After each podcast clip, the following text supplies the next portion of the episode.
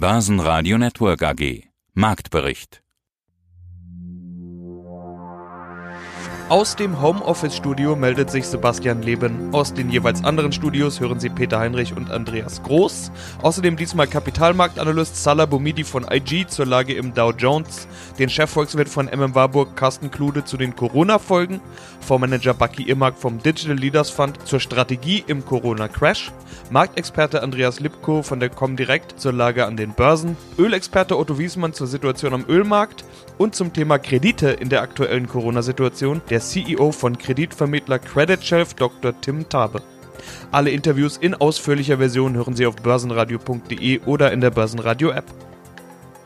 Noch ein schwarzer Montag gefällig? So sah es zumindest morgens aus, zu Wochenstart. Dann kam die Fed schon wieder mit neuen Maßnahmen um die Ecke und der DAX katapultierte sich nach oben, ging bis über 9000 Punkte. Die Fed macht nun alle Schleusen auf und will auch unbegrenzt Staatsanleihen und bestimmte Hypotheken besicherter Wertpapiere kaufen. Hinzu kommen Kreditprogramme für Unternehmen und Haushalte.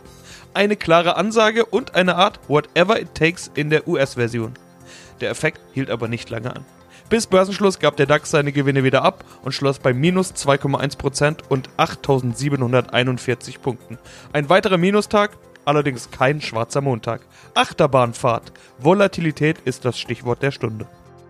Guten Tag, mein Name ist Salah Boumidi, Marktanalyst bei IG und DailyFix. Schauen wir in die USA. Der Dow Jones jetzt bei 19.000 Punkte. Corona ist in den USA ja noch gar nicht so richtig angekommen. Ich habe das Gefühl, die Amerikaner wachen so langsam auf, so wie wir vor zwei Wochen, wo noch viele gejammert haben, äh, Fußballspiel fällt aus. Kann man daraus ableiten, dass der Abwärtstrend historisch nicht mehr als 50 Prozent ausmacht. Aber wenn man sich den Dow Jones um 1930 ansieht, dann waren es dort 90%, Prozent, also von 500 Punkte auf 50 Punkte. Hältst du das derzeit für möglich? Wir, wir, erreichen aktuell gerade historische Werte, wir in den in täglichen Tagesverlusten, in der Volatilität. Und es ist wie Sie schon gesagt haben, wie du schon gesagt hast, das ist alles möglich. 50 Prozent sollte da jetzt nicht zwangsläufig die Grenze sein. 90 Prozent halte ich aber dennoch für zu viel. Da würden wir ja fast bei 5000, äh, an der 5000 Punkte Marke landen. Das ist mir ein, ja, ein wenig zu weit geschossen. Dennoch, wie auch im DAX, charttechnisch sind wir hier in einem äh, klaren Abwärtstrend und jetzt müssen allgemein die Staaten her. Es müssen äh, ja Garantien geschlossen werden von den Staaten, auch von den USA. Wir sehen es ja, der Trump verliert langsam auch an Wählerstimmen, liegt jetzt ein wenig zurück in den neuesten Wählerumfragen und da müssen jetzt wirklich staatliche Garantien her und nicht einfach eine Wischiwaschi-Politik. Gerade kleine und mittelständische Unternehmen müssen jetzt mit direkten Geldspritzen ja unterstützt werden, bevor hier Riesenpleiten entstehen und daher ist dieses Intervall oder diese, diese Kurz, äh, Kursabverkäufe dennoch äh, möglich, wenn hier jetzt nicht wirklich äh, von staatlicher Seite anstatt Geldpolitik, also anstatt jetzt hier einfach Geld zu drucken, wir sehen es, es wird, es verpufft die letzte Zeit, Milliarden wurden in den Markt gepumpt, es hat die Märkte nicht gestützt, weil hier jetzt staatliche Interventionen gefordert werden, die aber letztendlich auch äh, ja, zur Tatsache gebracht werden, letztendlich das Geld bei den jeweiligen auch ankommt. Na gut, hinzu kommt ja vielleicht noch, dass sich Donald Trump nicht wirklich als Krisenmanager eignet, was wir jetzt momentan sehen. Ja, das kann man so auf einer Seite sagen. Man sieht, äh, es ist auch nicht ernst genommen worden und in Amerika, wie Sie sagen, wird man erst jetzt wach. Die Zahlen, die infizierten Zahlen müssen jetzt auch nicht zwangsläufig korrekt sein. In, den, in Amerika ist es anders als wie in Deutschland. Wir haben keine soziale ja, Absicherung, keine soziale Marktwirtschaft. Viele Arbeiter fürchten natürlich ihren Job und gehen vielleicht mit einer in Anführungsstrichen kleinen Erkältung auch weiterhin zur Arbeit, weil man da jetzt sein, seine Arbeit nicht gefährden möchte. Und das, da kann ich mir durchaus vorstellen, dass durchaus die infizierten Zahlen in den USA doch höher sind als gezeigt wird und dass das auch durchaus noch ja, weitere negative Folgen haben könnte. Mein Name ist Carsten Klode, ich bin Chefvolkswirt bei MM Warburg und Co. und verantwortlich auch hier für die Vermögensverwaltung in der Bank. In der Corona-Krise scheint ja zu gelten, was gestern noch undenkbar schien, ist heute schon das alternativlose Mittel der Wahl, Schulschließungen, Ausgangsbeschränkungen, Kontaktverbote. Die nächste Volkswirtschaft wird heruntergefahren wie ein Kernkraftwerk, um die Kernschmelze zu verhindern. Herr Klode, Sie waren einer der ersten Fachleute bei uns im Programm, die unverblümt formuliert hatten, Die Börse hat die Folgen der Corona-Krise unterschätzt. Das war Ende Februar, also vor vier Wochen. Wie lautet Ihre Einschätzung heute? Ja, wie lautet die Einschätzung heute? Ich glaube, die Börse hat natürlich mittlerweile schon besser erkannt, was da auf sie und auf uns alle äh, zukommt. Wir haben ja mittlerweile doch deutliche Kursverluste hinter uns. Aber ich glaube, das ist die schlechte Nachricht so ganz absehbar und, und so ganz darauf eingestellt, was zumindest noch kommen kann, hat sich die Börse vermutlich noch nicht. Also ich glaube noch nicht wirklich, dass wir hier ganz am Ende des Kursrutsches schon angekommen sind. Also ganz klare Aussage. Ich schaue noch mal ganz kurz zurück. Da sprachen Sie von einem Angebots- und Nachfrageschock. Da ging es um das Thema China. Jetzt vier Wochen später Situation ganz anders aus.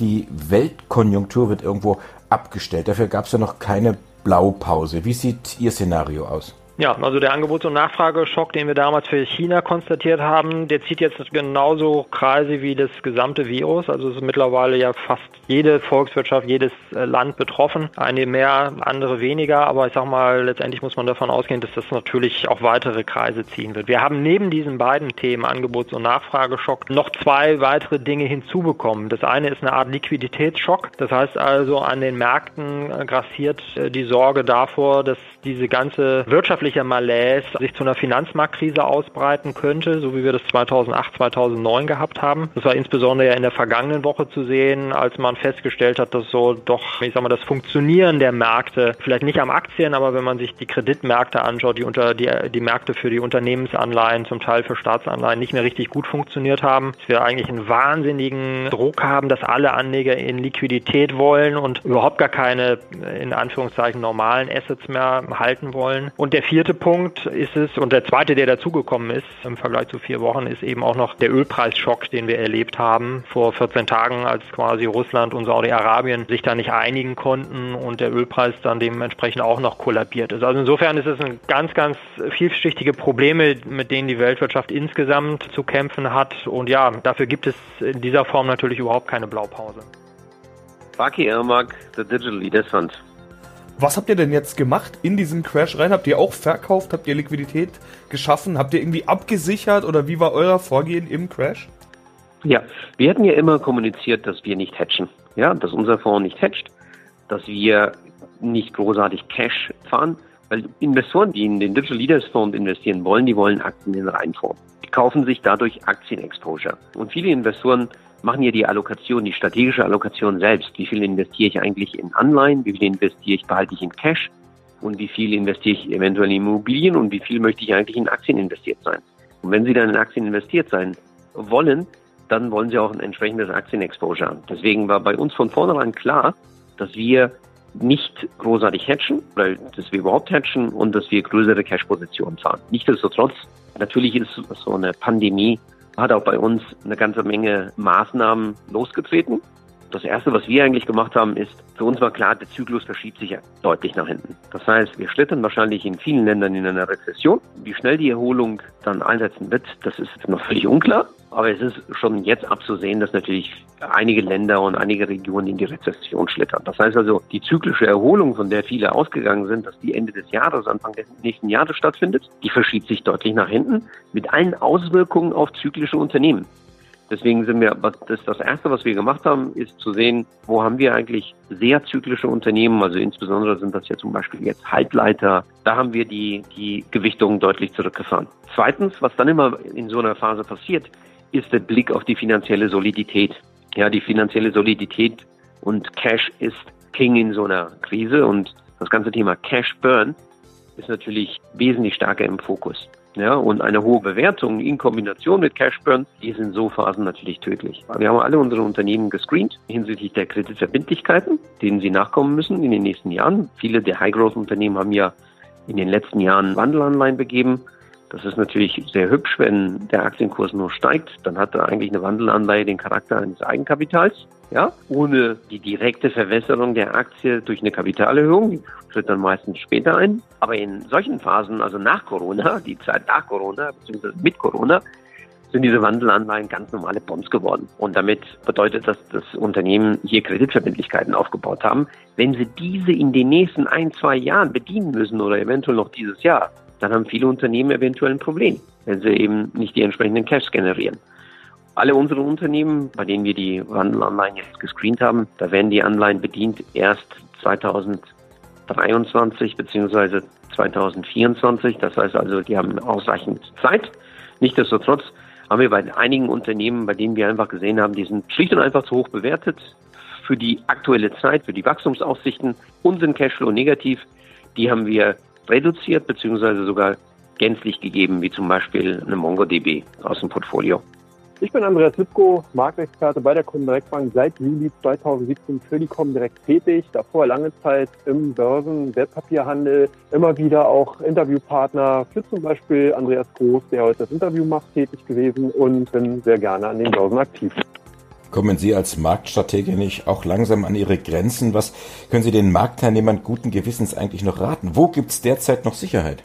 Ja, die Frage stellt sich eigentlich sowieso für jeden, der an der Börse aktiv ist. Also ich muss sagen, ich fühle mich momentan eigentlich nicht so unsicher wie 2007, 2008. Das war eine ganz andere Situation. 2007, 2008 war wirklich die Finanzkrise da, hatten einige Marktteilnehmer die Hosen voll, weil man eben nicht wusste, was jetzt passiert. Da waren wirklich ganz, ganz andere Kräfte am Wirken. Und das, was wir momentan sehen, ist zwar natürlich auch eine Krise, das braucht man gar nicht weiter diskutieren, aber die hat eine ganz, ganz andere Qualität. Hier hat man eher die, sieht man dann diese, die Risiken, die sich eben daraus ergeben, nachgelagert. Also wir haben hier keine Finanzmarktkrise dahingehend, dass der Bankensektor eben in Gefahr ist oder dass man hier in Credit-Risiken groß jetzt erstmal sieht, sondern die sind dann erstmal nachgelagert. Und deswegen ist es genauso wichtig, dass jetzt hier eben die Regierung eben ganz schnell einspringt, dass man eben genau nicht in so eine Situation kommt, dass die Bonität von Unternehmen in Frage gestellt werden, weil das würde dann eine Spirale anstoßen, die wirklich später sehr, sehr schwierig ist und aus der man kaum noch rauskommt. Deswegen kann ich der Form schon sagen, ich bin noch nicht an meinen Grenzen. Das wäre eher wahrscheinlich, wenn wir jetzt hier wirklich den Zombie-Virus oder irgendwelche anderen Geschichten sehen würden, die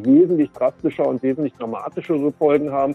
Momentan sehe ich es eher wirklich als Situation, dass hier jeder Anleger, und das ist eben doch das Schöne in Krisensituationen, man ist jetzt gleichgestellt mit den institutionellen Investoren. Keiner hat die Glaskugel und weiß, was in den nächsten Wochen passieren wird, sondern jeder muss die Nachrichtensituation verfolgen, kann sich seine spezifischen Aktien und Branchen auf die Watchlist nehmen und demzufolge dann eben auch wirklich clever investieren und in zwei Jahren vielleicht oder in drei oder vier Jahren, je nachdem, wie lange sich die Krise zieht, hier mit guten Performance einfach aus dieser Situation herausgehen. Mein Name ist Otto Wiesmann. Ich mache das Geschäft vor allem mit Öl. Ende Januar sagten Sie bei uns im Interview, dass die Ölpreise dieses Jahr, also 2020, fallen werden, auch weil die Elektromobilität zunehmend eine Konkurrenz darstellt für die Verbrenner. Und Sie empfahlen, Öl mittels Optionen zu handeln. Damals stand Brent bei 60 Dollar, heute, zwei Monate später, 25 Dollar. Jetzt mal Hand aufs Herz. Dass Ihre Prognose so schnell eintrifft, das hat auch Sie überrascht. Habe ich natürlich nicht gewusst, dass es so schnell geht. Ja, ich hätte schon gedacht, dass es länger dauert, aber wie gesagt, mit dem Coronavirus, dann mit dem Plan von Russland und dem Streit mit Saudi-Arabien, wo am 9.3. quasi der Preis um 30 Prozent eingebrochen ist. Also der stärkste Einbruch seit 1991. Damit habe ich natürlich nicht gerechnet. Ich habe natürlich aber damit gerechnet, dass der Preis fällt. Und zwar Angebot und Nachfrage. Schon im Januar war absehbar, dass das Angebot viel zu groß ist gegenüber der Nachfrage. Vor allem das Angebot aus den USA. Das war ja schon damals bei 13 Millionen. Jetzt stehen wir bei 13,1 Millionen Barrel Förderung. Ich rede jetzt nur von Rohöl, da kommen ja noch NGLs, also Natural Gas dazu und pflanzliche Stoffe etc. Wir sind also die USA ist der größte Kohlenstoffförderer weltweit. Also hat quasi Russland und Saudi-Arabien überholt, nicht beim Export, aber bei der Förderung. Und das größte Ölfeld befindet sich nicht mehr in Saudi-Arabien, das war ja das Kawa-Feld. Seit Jahrzehnten das größte Ölfeld befindet sich in Texas, und zwar ist es das Perma-Becken. Und seit letztes Jahr fördert es mehr dieses Spermabecken wie das Grauarfeld in Saudi-Arabien. Ja, guten Tag. Mein Name ist Tim Tabe. Ich bin Vorstandsvorsitzender der Credit Chef AG. Und Sie vermitteln Kredite für den Mittelstand. Das ist Ihr Geschäft. Das wurde im letzten Börsenradio-Interview schon ausführlich besprochen. Das ist in unserer Audiothek zum Nachhören verfügbar. Wie beim letzten Mal möchte ich auch hier zu Beginn gleich betonen, um Missverständnisse zu vermeiden, sie vergeben die Kredite nicht, sie vermitteln die Kredite und zwar online. Auf den ersten Blick erscheint mir das eigentlich recht Corona-fest, zumindest für Sie selbst, nicht unbedingt für die Kunden. Äh, wie sehr trifft Sie die Corona-Krise und wo haben Sie überhaupt Berührungspunkte?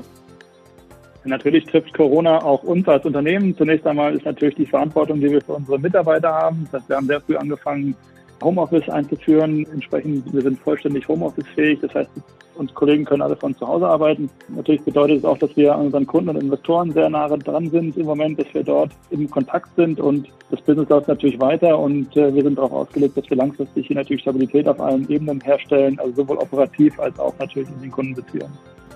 Jetzt geht es bei Ihnen um Kredite. Kredite sind ja gerade inmitten dieser Corona-Thematik ein ganz großes Thema, gerade für kleine Unternehmen und den Mittelstand. Die sollen nämlich jetzt von der Bundesregierung gewährt werden und unter Umständen auch nicht unbedingt zurückgezahlt werden müssen. Das Ganze auch noch möglichst unbürokratisch. Äh, wie bei allen Unternehmen steige ich auch bei Ihnen natürlich mit einer Corona-Frage ein. Ist dieses Thema Kreditvergabe der Bundesregierung, Liquidität für den Mittelstand, was ja Ihre Themen sind, äh, ist es gerade eine Gefahr für Ihr Geschäftsmodell oder eher eine Chance, weil Sie selbst eben Teil davon sind? Also ich denke nicht, dass es eine Gefahr ist. Es mag eine Chance sein, äh, insbesondere aus der Sicht von heute, wenn wir davon ausgehen, dass hinter der Corona-Krise eine vermutlich deutlich digitalere Welt liegt, als wir sie heute schon haben. Auf der anderen Seite muss man natürlich auch sehen, dass diese Kreditvergabe, die dort von der Bundesregierung jetzt äh, angeregt oder angeleiert wurde und stattfinden wird, natürlich auch über die Hausbanken immer noch funktioniert und sich dort natürlich gerade das Bankensystem darauf vorbereitet, wie das alles funktionieren kann. Ich glaube, da ist auch das eine oder andere noch nicht ganz klar, wie es funktionieren wird. Und wir schauen das natürlich sehr genau an und schauen, wo wir äh, dort helfen können und wie wir auch Teil dessen sein können. Im letzten Interview ging es unter anderem darum, warum man sie überhaupt braucht, nämlich dass die Kreditversorgung in Deutschland für den Mittelstand und vor allen Dingen für den kleineren Mittelstand eben gar nicht so aufgestellt ist, wie sich das gerne präsentiert oder wie das auch von der Bundesregierung gerne dargestellt wird. Sieht man denn in solchen Notfallkrediten und in dieser Panik, die gerade rund um das Thema Liquidität und Kredite gerade für den Mittelstand gemacht wird, das gesamte Ausmaß dieses Defizits? Ja, was, meine, was natürlich dort jetzt passiert ist, ist, das System wurde von einem externen Schock getroffen. Das äh, Coronavirus hat natürlich dort das eine oder andere durcheinander gebracht und Natürlich stellen sich die Unternehmen jetzt die Frage, wie können sie ihre Liquiditätsversorgung sicherstellen und wie in allen Systemen gibt es eine gewisse Kapazität, die in normalen Zeiten dort dafür sorgt, dass alles gut funktioniert. Und wenn dann alle gleichzeitig sozusagen am gleichen Thema arbeiten, dann kann es dann auch mal zu Kapazitätsengpässen kommen. Das sehen wir sehr deutlich, zum Beispiel an den Anfragezahlen, die wir bei uns heute sehen. Ich glaube, wir werden es in Zukunft sehen, wie sich das System damit äh, schlägt, wie die Kapazitäten entsprechend äh, ausgelastet werden. Und Vergabe dann aber auch äh, in einem Markt nach Corona irgendwann aufliegt. Basen Radio Network AG Marktbericht